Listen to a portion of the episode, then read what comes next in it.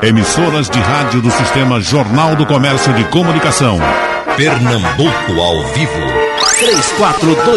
3421-3148. Rádio Jornal.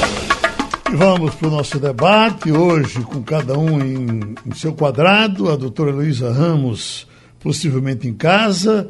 Doutora Adelaide Freitas, talvez em casa. Doutor Jorge Trigueiro, com certeza em casa. Uh, vamos começar naquela rodada de comportamento pessoal de cada um.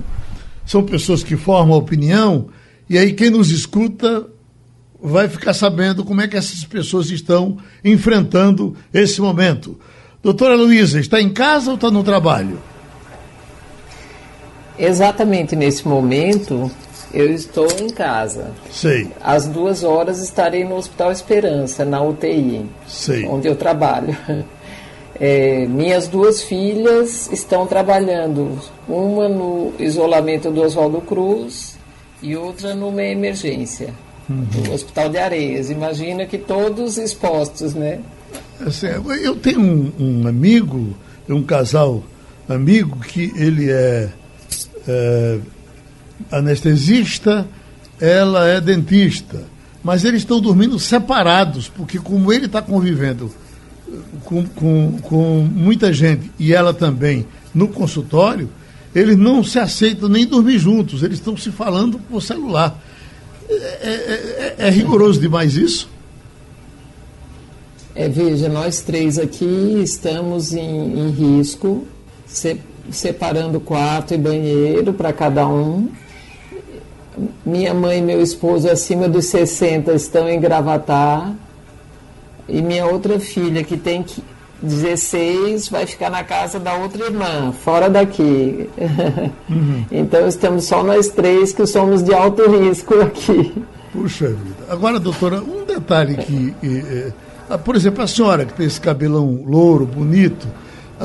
normalmente as pessoas não lavam muito os cabelos no tempo de hoje, porque o cloro pode, pode prejudicar a cabeça. aí as mulheres tomam banho com aquelas toucas homens, porque pintam o cabelo, uh, uh, evitam lavar muito. E eu lhe pergunto, esse vírus não pode, já que ele fica voando, né, fica no ar, ele não pode pegar na cabeça das pessoas? Veja, eu só conheço assim alguma recomendação, principalmente para as pessoas da área da saúde. Uhum. Então a gente teria que usar gorro e tal é, na hora do contato íntimo com pessoas de mais risco, então, sim, os uhum. profissionais de saúde terão que usar gorro, sim. É, é. Aqueles como eu, por exemplo, que é, entraremos em contato com gotículas, né? Sim. Então a gente tem que se proteger mais. Mas quer dizer que se a gotícula pega no cabelo e eu passo a mão na cabeça, eu posso contaminar minha mão? Pode. Mas isso não é uma via habitualmente comum, não, sabe, Geraldo? É, não é o habitual indicação dessa. cobrir os cabelos. Sei. E nesse seu. Nos, Agora, nos... a distância, veja, de, de dois metros, ela já previne isso, né? Uhum. Agora, no seu dia a dia, a senhora já teve, eh, já tratou de, de gente com, com corona? Não, ainda não. Sei. Se tratei, não estava sabendo o que seria, mas a princípio não. Uhum. A preocupação nos hospitais, como é que está sendo? A senhora eh, foi tudo redobrado? Como é que está sendo o trabalho dos especialistas? Veja bem, é, eu sou de três grupos diferentes. É, da UTI de Esperança, dos intensivistas de Pernambuco e dos infectologistas, né? Uhum. Então isso é assim extremamente ativo, tá? O pessoal muito preocupado, colaborativo, vídeos educativos muito bons de como cuidar, como se prevenir. Então, essas duas coisas têm que andar sempre juntas. E, e tem sido bem interessante, o aprendizado tem muitos tem sido muito rápido. Uhum. Deixa eu chamar a doutora Edileide Freitas. Doutora Edileide, está em casa ou está trabalhando? Oi, Geraldo, bom dia. Eu Vou só dizer que é um grande prazer estar junto com a Heloísa e o doutor George também, porque é uma oportunidade que a gente tem de retornar para a população aquilo que a gente aprendeu até por conta do nosso desenvolvimento, a, a oportunidade de aprender. Uhum. Eu estou em casa desde que a universidade liberou, então isso já tem 10 dias eu não estou nem um pouco angustiada por isso. Eu estou tão envolvida no, no interesse de que essas coisas não explicam, porque o, o assunto é matemática. A gente entende como matemática. Eu sou microbiologista, porém sou vivo trabalhando com microbiologia de alimentos. Sim. Então, aquela curva que eles falam de, do do, do desenvolvimento do, do fungo, do fungo não, do vírus, desculpe, é a mesma curva que a gente trabalha com bactéria. Realmente a gente olha para aquela curva e tenta atrapalhar o vírus para que aquela, curva não suba. Isso em todas as situações quando se trata de organismo vivo. Então eu estou tão envolvida nisso, tão interessada de baixar essa curva, que eu não saio, nem não abro nem a porta. Então hoje é meu dia de vacina e eu estou sem saber se pensando se eu vou ou deixo para depois, eu não sei. Uhum. Então a senhora é, é, justifica para a gente como importante que tenha esse comportamento. A clausura nesse momento é ideal para quem puder ficar e para quem não puder fazer um sacrifício para ficar. Cada um que tem que fazer a sua parte. Você não sair, você já se previne e você previne os outros. Então é uma, um, um bem duplo. Então não vamos sair. Vamos tentar ver se a gente consegue. Se a gente não conseguir, a gente vai ter que aceitar que está na guerra e que todo mundo vai ter a gripe. E essa gripe, como ela é mais forte, ela é uma gripe que todo mundo pega todo ano. Porém, essa é diferente. Uhum. Essa é uma gripe que há um comprometimento que exige equipamentos individuais. Sim. Esse é meu medo, esse é o problema. Certo. O que é que mais está lhe assustando, a senhora acompanhando o mundo todo aí? Uh, uh, a situação da Itália, que é dramática, uh, a, a, situação da China, que diz que aos poucos está se resolvendo, os índices de, de, de, de reinfectados está tá, tá, de infectados está diminuindo. O que é que, mais lhe aguçou a sua curiosidade? Ah, o que mais me preocupa, que eu fico pensando, é a condição que o vírus chega em cada um.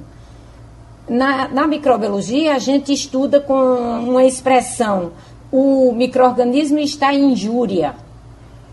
E essa injúria é que vai nos salvar. Se ele chegar para nós numa condição mais desfavorável para o vírus, a gente vai se sair melhor, porque nossas defesas poderão ajudar. Mas que defesa de, está em cada um? A defesa de cada um vale pela vida que você leva. Uhum.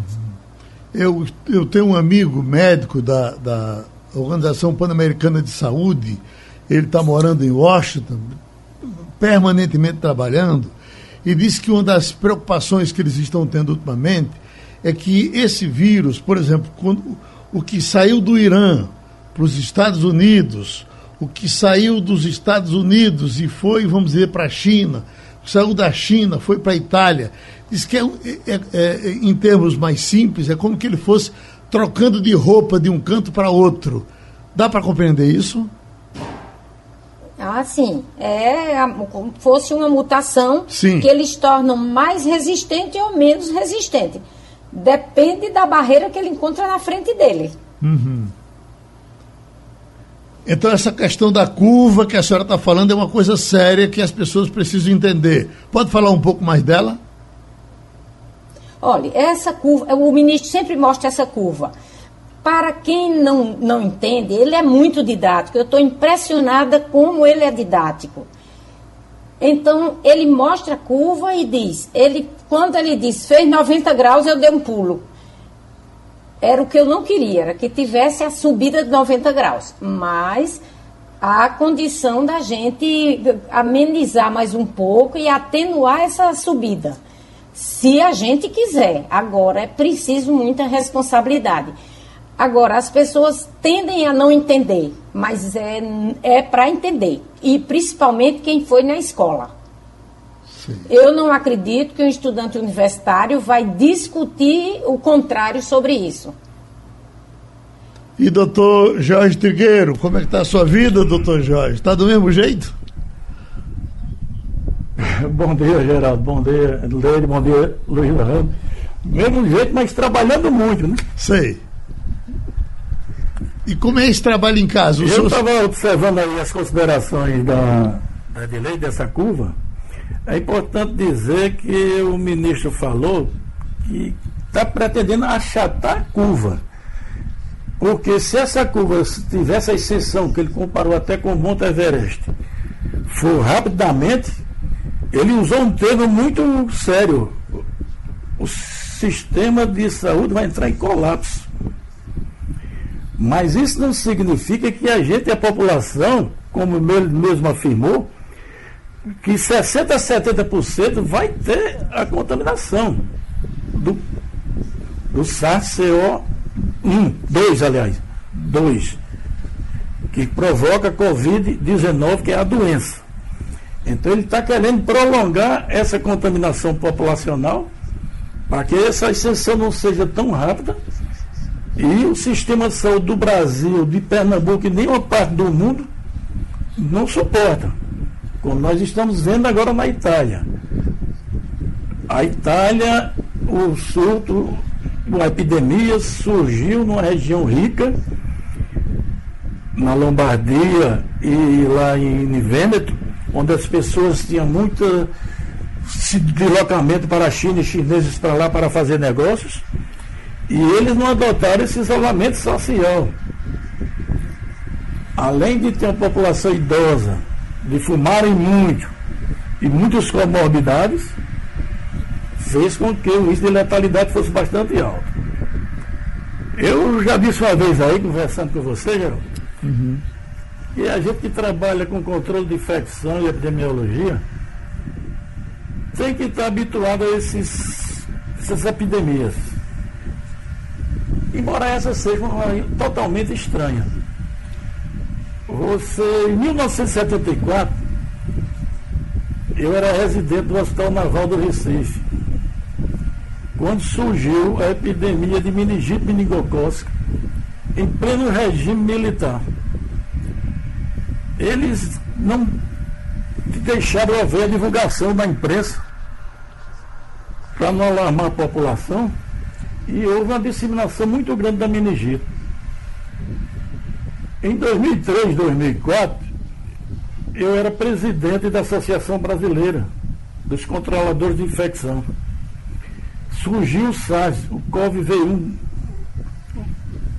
Então nós fomos para a Bahia montar também hospitais de contingência. Já não foi tão alarmante como está sendo essa agora. Agora, na década de 80, veio a AIDS, depois veio em 2009 H1N1. Antes disso, a morte Tancredo Neves fez um despertar de criação de comissões de controle de infecção hospitalar. Depois veio o MERS, que é o outro coronavírus no Oriente Médio. Veio cólera, veio ebola, veio as arboviroses aí com zika, chikungunya. Então, realmente, essa tem uma característica totalmente diferente pela velocidade de transmissão. E que isso faz com que as pessoas se contaminem mais rapidamente e haja um impacto muito grande no sistema de saúde. Agora, os que estão, os que dizem que todos os vírus vieram da China. Da China, com certeza, esse, o da galinha, não é? o do porco, é, mas os vírus vêm de todo canto, não, doutor doutor Jorge?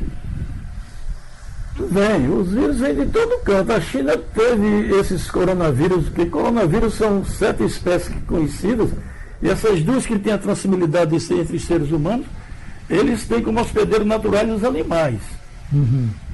Então, a teoria que se tem da China é que as pessoas comem todo tipo de animal.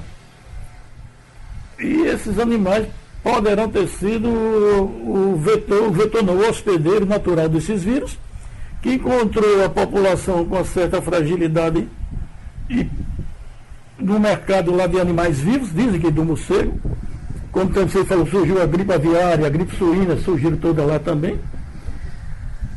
Então dizem que foi esse meio de, de contaminação. Mas, por exemplo, a, a, gripe espanhola, em 1918, todo mundo falando na gripe espanhola, mas depois se comprovou que ela surgiu nos Estados Unidos e na Europa, depois e no resto dos países da Europa. Depois que foi que apareceu na Espanha, mas como houve uma grande letalidade lá, consideraram como uma gripe espanhola.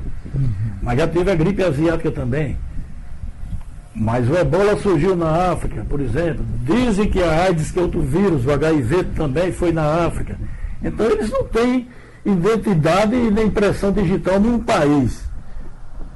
É muito difícil você estigmatizar uma população ou não. Esse realmente o paciente 1 estão questionando se foi da Itália que foi para a China, o chinês para lá, ou se foi o chinês que foi para a Itália. Uhum. Então, sabe que ele tem esse costume de alimentação de animais, um, bastante estranho, que está se mudando agora, mas é possível que tenha sido originário de animais. Tem algum vírus assim, bem brasileiro, doutor Jorge? O da febre amarela, esse da dengue. A primeira pessoa que eu ouvi dizer que tinha dengue foi Ciro Gomes, que era prefeito de Fortaleza, quando vinha para Recife visitar o prefeito aqui e foi dito que ele estava com, doente porque estava com dengue. É, é, a dengue é nossa? Não, a dengue não tem, meu Deus, a impressão digital brasileira, não. O que nós temos de característica aqui foi o trabalho bastante eficiente, desenvolvido pela cientista de Campina Grande e uma médica aqui também de Barão Lucena, de que o Zika traria ah, danos graves para os recém-nascidos das mães portadoras do Zika, que é a microcefalia. Isso a gente já discutiu aí também. Mas dizer que a dengue aqui, o problema é o seguinte, a gente já falou nisso. O homem está invadindo a mata, o homem está invadindo o mato natural dos hospedeiros naturais. O macaco, que é o hospedeiro natural da febre amarela, os mosquitos estão chegando se aproximando da cidade pelo desmatamento, ninguém está respeitando o ambiente e a ecologia. Então nós estamos invadindo os ambientes eles estão voltando, chegando para as, os centros urbanos. Você hoje fazer um controle aqui no Recife, como gente tem dito várias vezes, das alboviroses, onde 36% da população não tem água potável, nessa epidemia agora, como você vai estimular as pessoas a lavar água se não tem água para lavar as mãos? Então fica difícil você fazer um controle. E tem essa grande mobilidade das pessoas se deslocando de um país para outro, de um continente para outro. Ah, você vê esse recrudescimento do sarampo em virtude de umas campanhas de radicais antivacinas que não querem vacinar os filhos. Estados Unidos aumentou, na Europa aumentou, aqui na Bahia já apareceu caso no Brasil, coisas que nós não vimos há mais de 20 anos. Então essa mobilidade faz com que esses vírus circulam com mais facilidade em outras populações mundiais. Seguimos com o debate. Doutora Luísa, como é que estão vivendo os infectologistas nesse tempo? Uh, todas as entrevistas que a gente escuta está escrito embaixo, vê na televisão, infectologista, infectologista. O trabalho triplicou para vocês? É, com certeza, Geraldo. É, em geral, o infectologista é um médico que fica um pouco escondido, né? Sim. Fica trabalhando nas CCIHs, trabalha com doenças de populações vulneráveis, tipo AIDS, tuberculose, meningite, é, orienta antibióticos e tal. E agora os infectologistas estão aparecendo, né? Mas eu posso dizer que é uma turma assim muito disposta, é muito corajosa e que está encarando o desafio. Uhum também organizada. A gente conversa bastante sobre as dúvidas, como agir melhor. No fim de semana teve uma homenagem, um, um panelaço a favor dos médicos.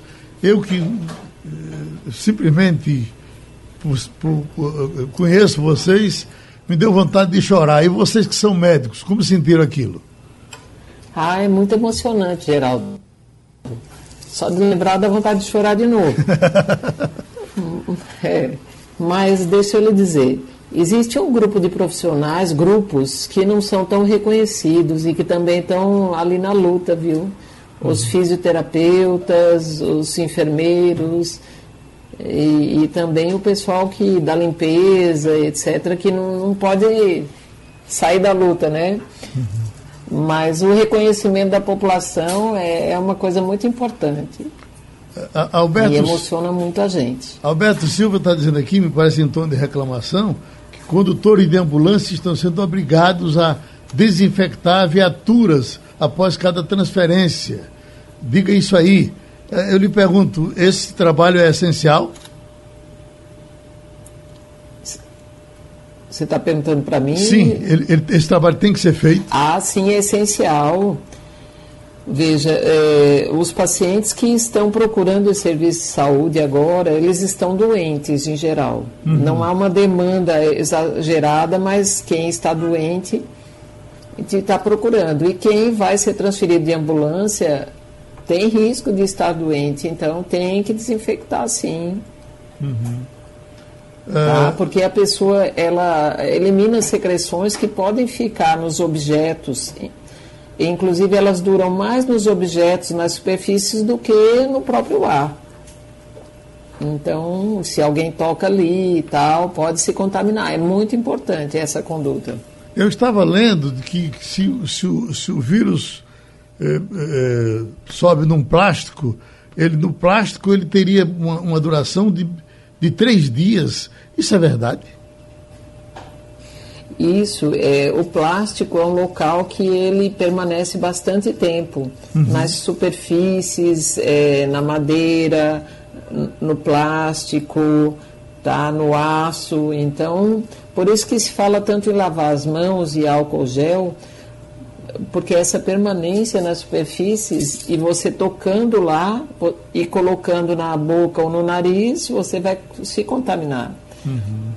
Então, quer dizer, as condutas para quebrar essa cadeia né, de contaminação seria o quê?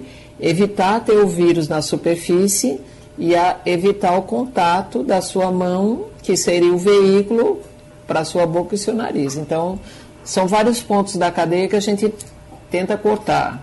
Uhum. Olha, Tony Cavalcante. Tá, porque os vírus, eles são mais resistentes que as bactérias, entendeu? Eles são, assim, a, a sujidade não é visível, né? Não é um pus, não é uma coisa assim que você vai, ah, vou limpar e vai ficar tudo limpo e está tudo ótimo. Você não visualiza e o vírus está lá presente, né? Uhum. Tony Cavalcante está no Jardim São Paulo e está preocupado porque diz que os pais foram se vacinar e se meteram num, um monte de, de, gente, um monte de velhos, que todo mundo agora se interessou pela vacina e correu para lá. E disse que onde tem posto de vacina, vacinação agora, está tendo uh, uh, uh, amontoado de pessoas. É preocupante isso? Veja, é preocupante, sim. É, alguns postos, eles tiveram a estratégia de vacinar ao ar livre, né, e de deixar espaço entre as pessoas, organizar. Isso tudo é muito importante, senão a gente vai ter outra epidemia de, provocada. Mas deixa eu só lhe falar. Em relação à influenza, a gente tem tido óbitos por influenza, tá? A criança que faleceu no Oswaldo Cruz, de um ano, ela não tinha o coronavírus, ela tinha o vírus da influenza. Uhum. Então, assim, são dois vírus que estão circulando e que um deles tem proteção. Então, essa proteção pode ser muito útil. Sim. Né? É, mas, assim, não expondo a pessoa a outros riscos, né? Certo. O que, o que a, a, a gente tem, o, o, leigo tem dificuldade de entender é que gripe mata, e não é só a, a, a, a que, a que nós estamos combatendo uh, da corona que mata. Né? O, a, a, eu vi no relatório da Anvisa que morreram 1.600 pessoas no ano passado da, da, da, da, da comum, da gripe, dessas gripes que nós temos aí normalmente. Quer dizer, elas também matam. Quem está tomando injeção hoje para combater a gripe está uh, correto, está uh, se, armando contra um inimigo. O outro vir depois, não é isso?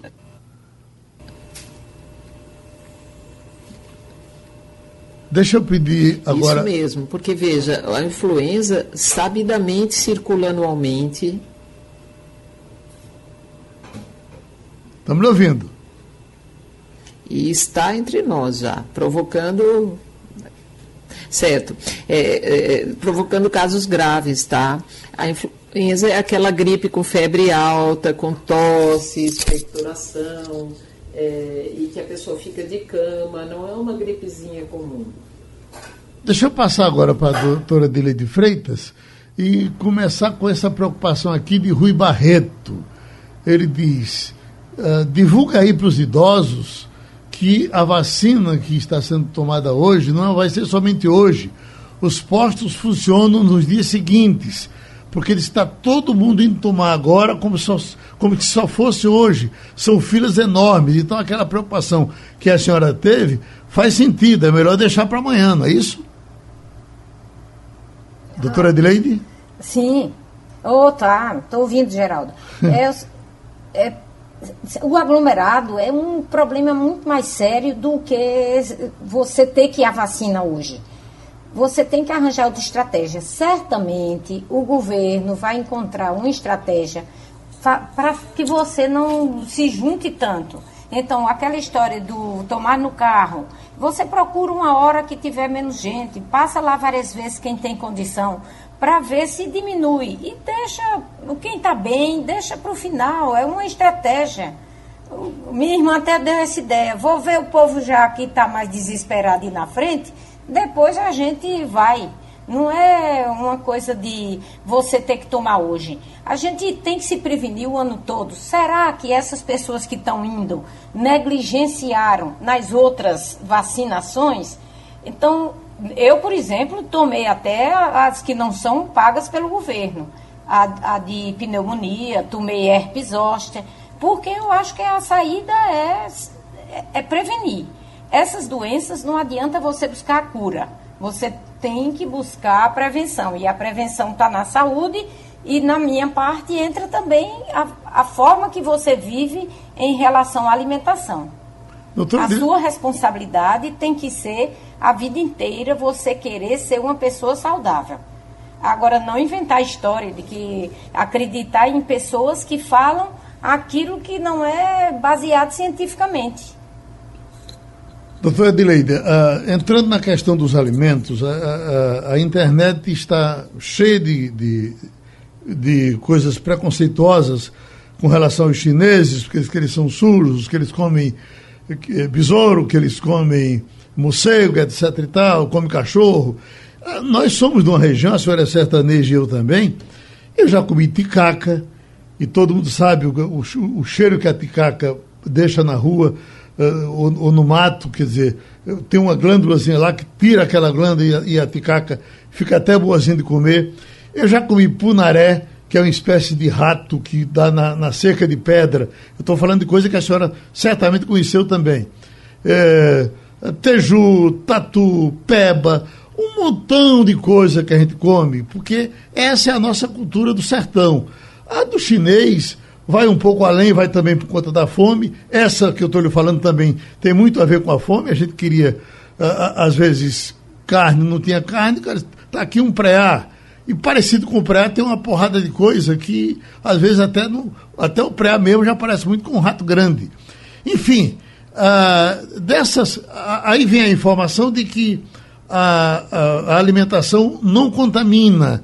Mas não é uma incoerência? Não dizem que uh, uh, esse vírus nasceu por, por, pelos que se alimentaram uh, se alimentaram do morcego? Olha, Geraldo, eu entendo que não é o, o porque, porque comeram. Que, os itens que você disse aí, que os sertanejos usam e que você também possivelmente usou, são todos cozidos. Certo. O vírus pode ter tido na manipulação, você ter respirado ele enquanto manipula para preparar o alimento, que as pessoas têm que ser muito higiênicas, mas muito mesmo, higiênicos para preparar o alimento. Onde não tem água, não tem, não deve ter produção de alimento. Eu digo uma técnica é o seguinte: chega no restaurante, vá ao banheiro do restaurante. Se não tiver água na torneira, se levante e saia Porque se não tiver água na torneira do, banhe do banheiro, é possivelmente não tem na cozinha. Então a gente vai a bares de qualquer jeito, a, é, até na, no meio da praia, uma coisa bem just, rústica. A gente utiliza um, os banheiros que não tem muita condição, isso é uma irresponsabilidade nossa. Mas a gente se garante pela nossa imunidade porque quem prepara o alimento tem que ter água, e não só é água, não, é água corrente, em quantidade e qualidade suficiente para preparar aqueles alimentos. Então o povo come, no Paraná mesmo o povo come baiacu.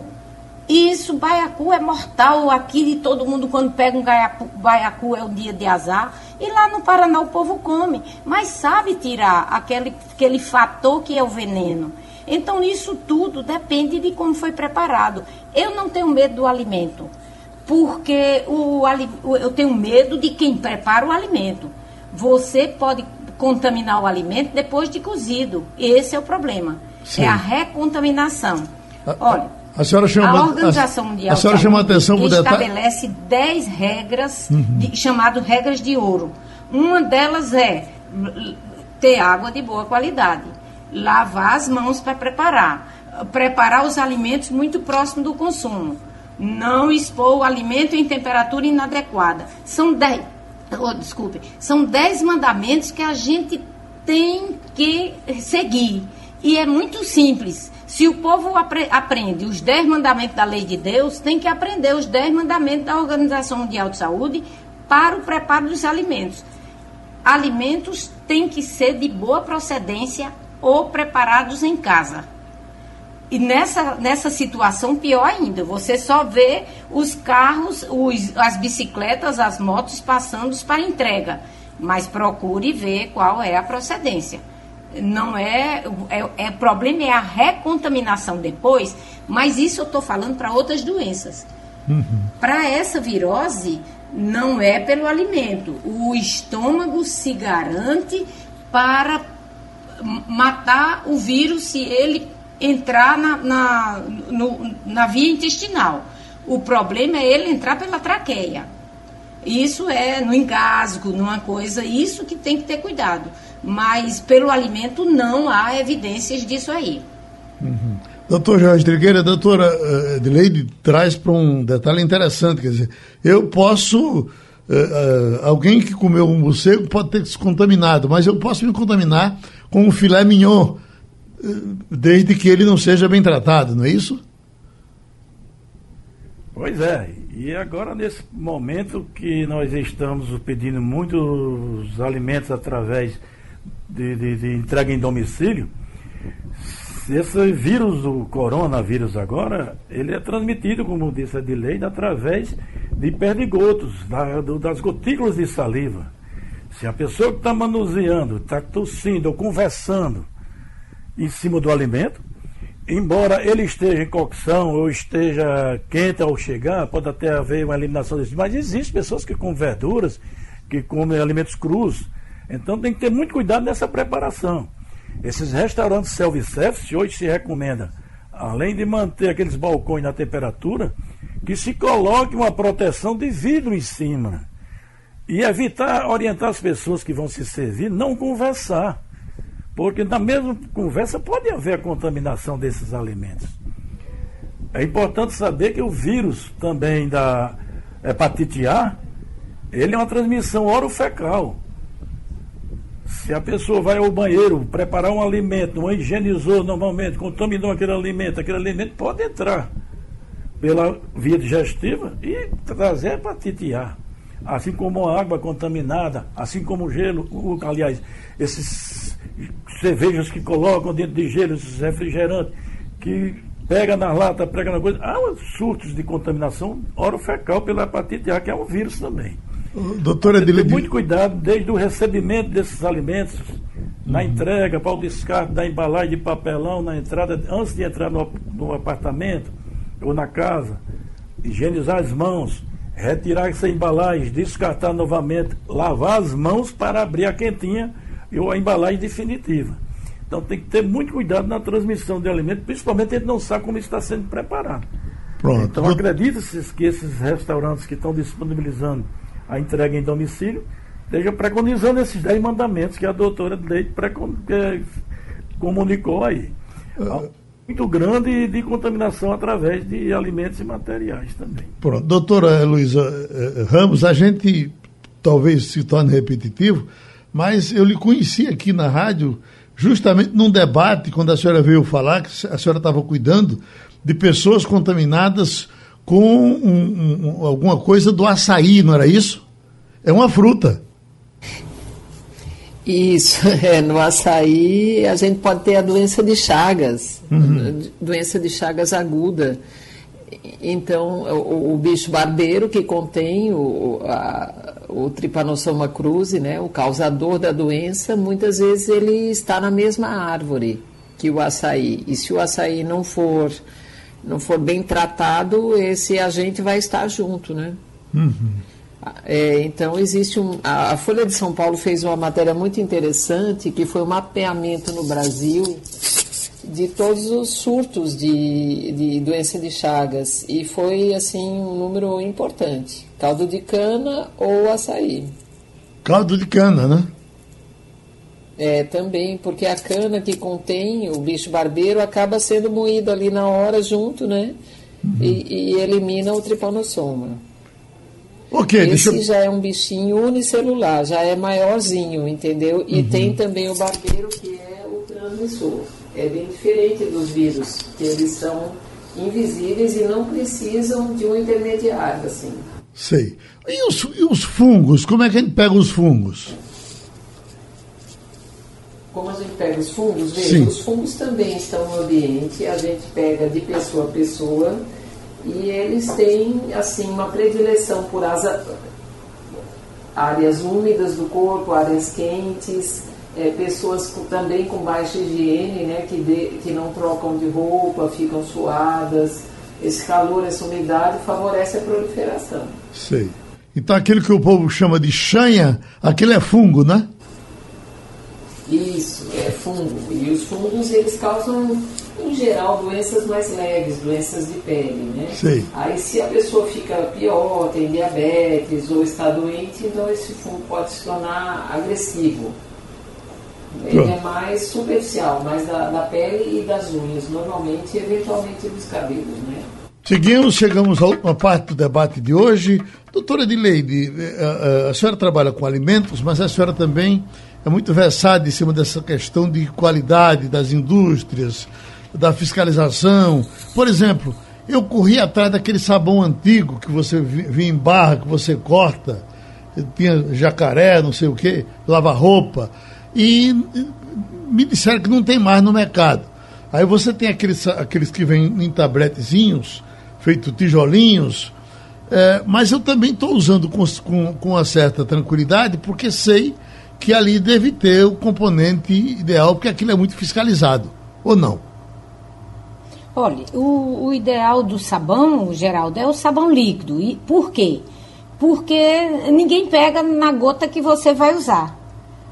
O problema do sabão em barra, que o povo diz o sabão amarelo, ele tem um componente soda cáustica que, que pode ajudar também a dissolver o, o, a película de gordura que envolve o, o vírus, mas eh, você tem a possibilidade de o tempo que aquela pessoa que usou anteriormente o sabão não foi suficiente para que o vírus morresse, mesmo considerando esses fatores antimicrobianos. Então, o sabão líquido é sempre mais usado e na indústria não é permitido sabão em pedra. É sempre o sabão em barra, é sabão líquido, desculpe. Sempre o sabão líquido porque o sabão líquido, a porção que você usa é sua. E evite a pessoa que use em local público tentar tocar sua mão na boca do dispensador. Tudo tem que ser racionalizado. Doutora Direito, quer dizer o que, que eu... o sabão pode se contaminar? Assim, o sabão pode estar contaminado, o sabonete, Sim. porque outra pessoa pegou. Você vê que hoje nos restaurantes ninguém bota mais aquele sabão. Sim. Você, você, quando olha para um sabonete que outra pessoa pegou, automaticamente você tem nojo, porque não sabe do passado daquela pessoa que pegou anteriormente a você, se você está no local público. Certo. Prefira sempre o sabão, o sabão líquido. Coloque na bolsa até um pouquinho de detergente numa bombinha pequenininha e leve e lave seu sabão se você está necessariamente viajando, trabalhando no local. Você sabe que por essas estradas que a gente usa, a gente já escolhe os banheiros que coloca um, banhe- um sabão líquido um papel toalha. Outra coisa importante, o papel toalha. Ninguém fala, só fala em lavar as mãos, lavar as mãos, lavar a mão e passar álcool gel. E como é que vai secar essa mão? O papel toalha, se for em coletividade, é o mais comum. Se não, uma toalha para cada pessoa dentro de casa. Não usar a toalha de mão do outro, mesmo que seja no mesmo ambiente que você usa. Um casal que usa o mesmo banheiro, use duas toalhas para enxugar, a mão. Toalha de mão é um negócio altamente contaminante. Doutor, Olha, eu tinha uma informação para dar Pois em não. quando eu falei das doenças que você pode pegar com os alimentos que você recebe. Não é que você vai pegar o vírus com o alimento que você recebe da rua, não. Você po- pode pegar outro outra doença e isso lhe fragi- fragiliza para que você pegue os outros vírus. Então, as outras doenças, elas podem vir muito mais facilmente se você está fragilizado. Imagine se você pega uma salmonelose agora. Com certeza você vai ficar mais frágil para pegar o, o, o vírus. Então, não pode adoecer de outras coisas. Se cuidem para que você use os alimentos que são perfeitamente seguros. Se você está em casa, compra matéria-prima, é é muito menos risco você ir comprar matéria-prima no mercado e cozinhar em casa do que você pegar um prato pronto para consumo que foi preparado e você não viu. Eu fico imaginando os bastidores disso aí, nessa pressa, onde a, a- a- o pedido, os pedidos estão muito aumentados. Então vamos raciocinar. O que é que eu quero que chegue na minha casa? Esse é o problema.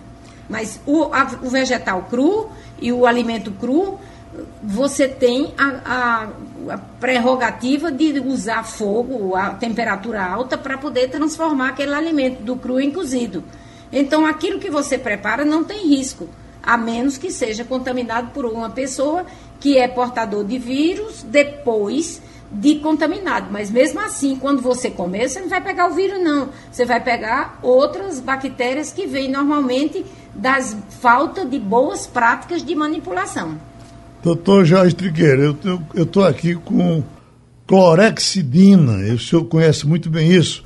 Aí eu lhe pergunto, clorexidina, eu, na minha opinião, ele fica mais. Ele, ele é mais eficiente porque é um sabão líquido, eu passo ele na mão e nos braços, ele, eh, eh, ele, ele, ele fica colado por um bom tempo, ah, enquanto que o álcool me parece que evapora logo. O clorexidina é uma coisa cara, mas eu lhe pergunto, isso me protege mais ou não protege nada? Não, não há necessidade de se usar clorexidina em ambiente domiciliar. O clorexidina é mais usado em, em hospitais, em degermação e desinfecção de preparação de campo cirúrgico de profissionais que se escovam para submeter um procedimento invasivo. Não há necessidade de estar usando clorexidina e, normalmente em domicílio ou do- na comunidade. A água e o sabão resolvem o problema e na ausência de sujidade e na falta da água e sabão, o álcool gel. Esse realmente demora mais um pouco a evaporar e penetra mais nas reentrâncias das mãos. Mas o álcool a 70% do líquido ele pode ser usado também sem problema nenhum, mas esse é que evapora mais um pouco mais rapidamente. Não há necessidade de estar usando o desinfetante hospitalar em ambiente domiciliar, porque há também uma certa resistência eh, microbiana se for usado indis- indiscriminadamente num ambiente que não seja necessário. Até dentro de hospital já tem trabalhos publicados que alguns detergentes desinfetantes que se usam para meio ambiente já tem algumas bactérias que criam algumas resistências a esses detergentes desinfetantes. Imagine isso em domicílio sem necessidade. A água e o sabão resolvem perfeitamente a necessidade de eliminação desse coronavírus.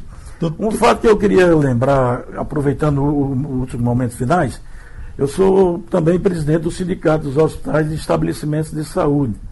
Há mais de um mês que nós vimos, vimos nos reunindo com a Secretaria de Saúde Municipal, Estadual e os epidemiologistas para montar um plano de contingência para atender na rede privada e filantrópicos, tanto hospitais como laboratórios, clínicas, clínicas de imagem, labora... e todos os demais estabelecimentos de saúde, um plano de contingência para atendimento da medicina suplementar e complementação do atendimento do SUS.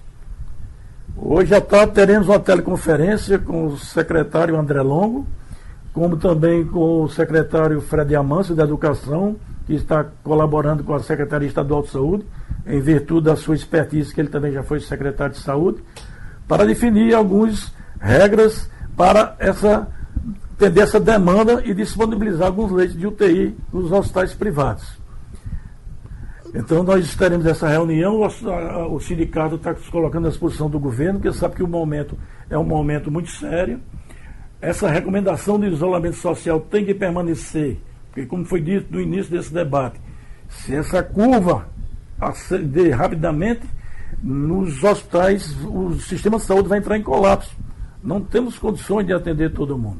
Então, doutor temos Jorge. que evitar essa transmissibilidade mais a longo prazo. Uhum. Esses próximos, desde três meses, todos vão se contaminar, praticamente vão ser auto-vacinarem, a população vai ficar imune, os números de casos mais graves vão é, diminuir isso realmente a gente tem essa preocupação. E a Rádio Jornal vem debatendo isso um, há muito tempo, dando essas informações.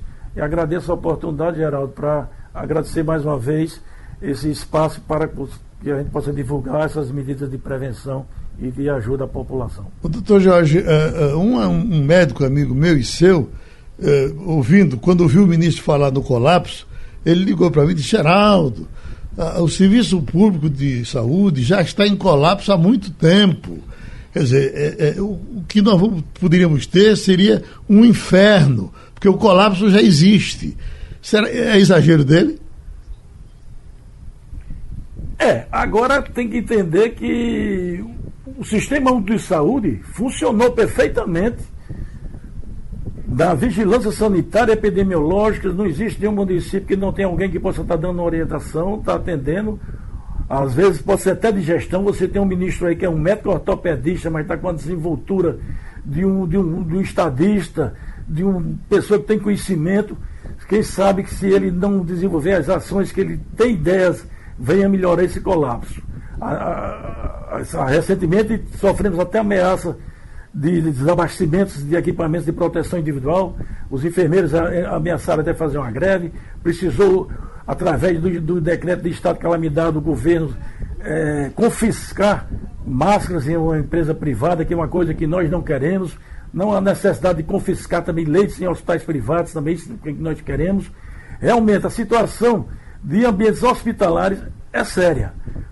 Uhum. Primeiramente por conta de que a demanda é muito grande das pessoas que deveriam estar sendo atendidas na atenção básica, estão procurando os hospitais para ser atendidas, como sempre ocorreu. Aí existe realmente uma preocupação do governo, como dos hospitais públicos e privados, em modificar o modelo de gestão. Então o ministro está sinalizando que após essa pandemia talvez seja um grande aprendizado para as autoridades que estabeleçam políticas de Estado e não política de governo, que cada governo que entra queira mudar, queira implantar alguma coisa diferente. Essas palmas que os profissionais de saúde estão recebendo em todo o Brasil, no mundo todo, isso é gratificante. A Luísa Ramos chorou, eu também me emocionei, mas isso não vai solucionar a qualificação, a remuneração, as condições de trabalho dos profissionais de saúde. O profissional de saúde é mal remunerado, é mal qualificado, ele não tem condições de trabalho, fica nesse escolha de Sofia, sabendo quem vai morrer, quem vai não morrer, porque não tem vaga na UTI. Só aqui em Pernambuco nós temos mais de 35 cirurgias em lista de espera. Aqui em Recife tem mais de 17 mil listas de espera para fazer cirurgias. Então esse sistema tem que mudar. Tem que haver um sistema único de saúde do Brasil. Isso aí é que tem que as autoridades terem consciência e tentar melhorar as condições de atendimento a toda a população. Enquanto não se fizer isso, ficar fazendo, como o ministro disse antes, tomando medidas pensando em eleições, a gente tem que pensar nas novas gerações.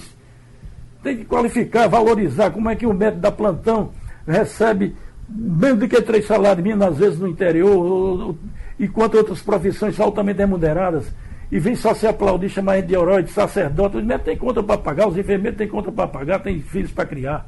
Então tem que valorizar os médicos, condições de trabalho e boa remuneração.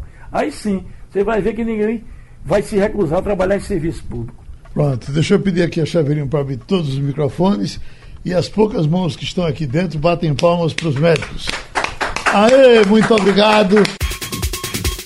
Sugestão ou comentário sobre o programa que você acaba de ouvir, envie para o e-mail ouvinte@radiojornal.com.br ou para o endereço Rua do Lima 250, Santo Amaro, Recife, Pernambuco.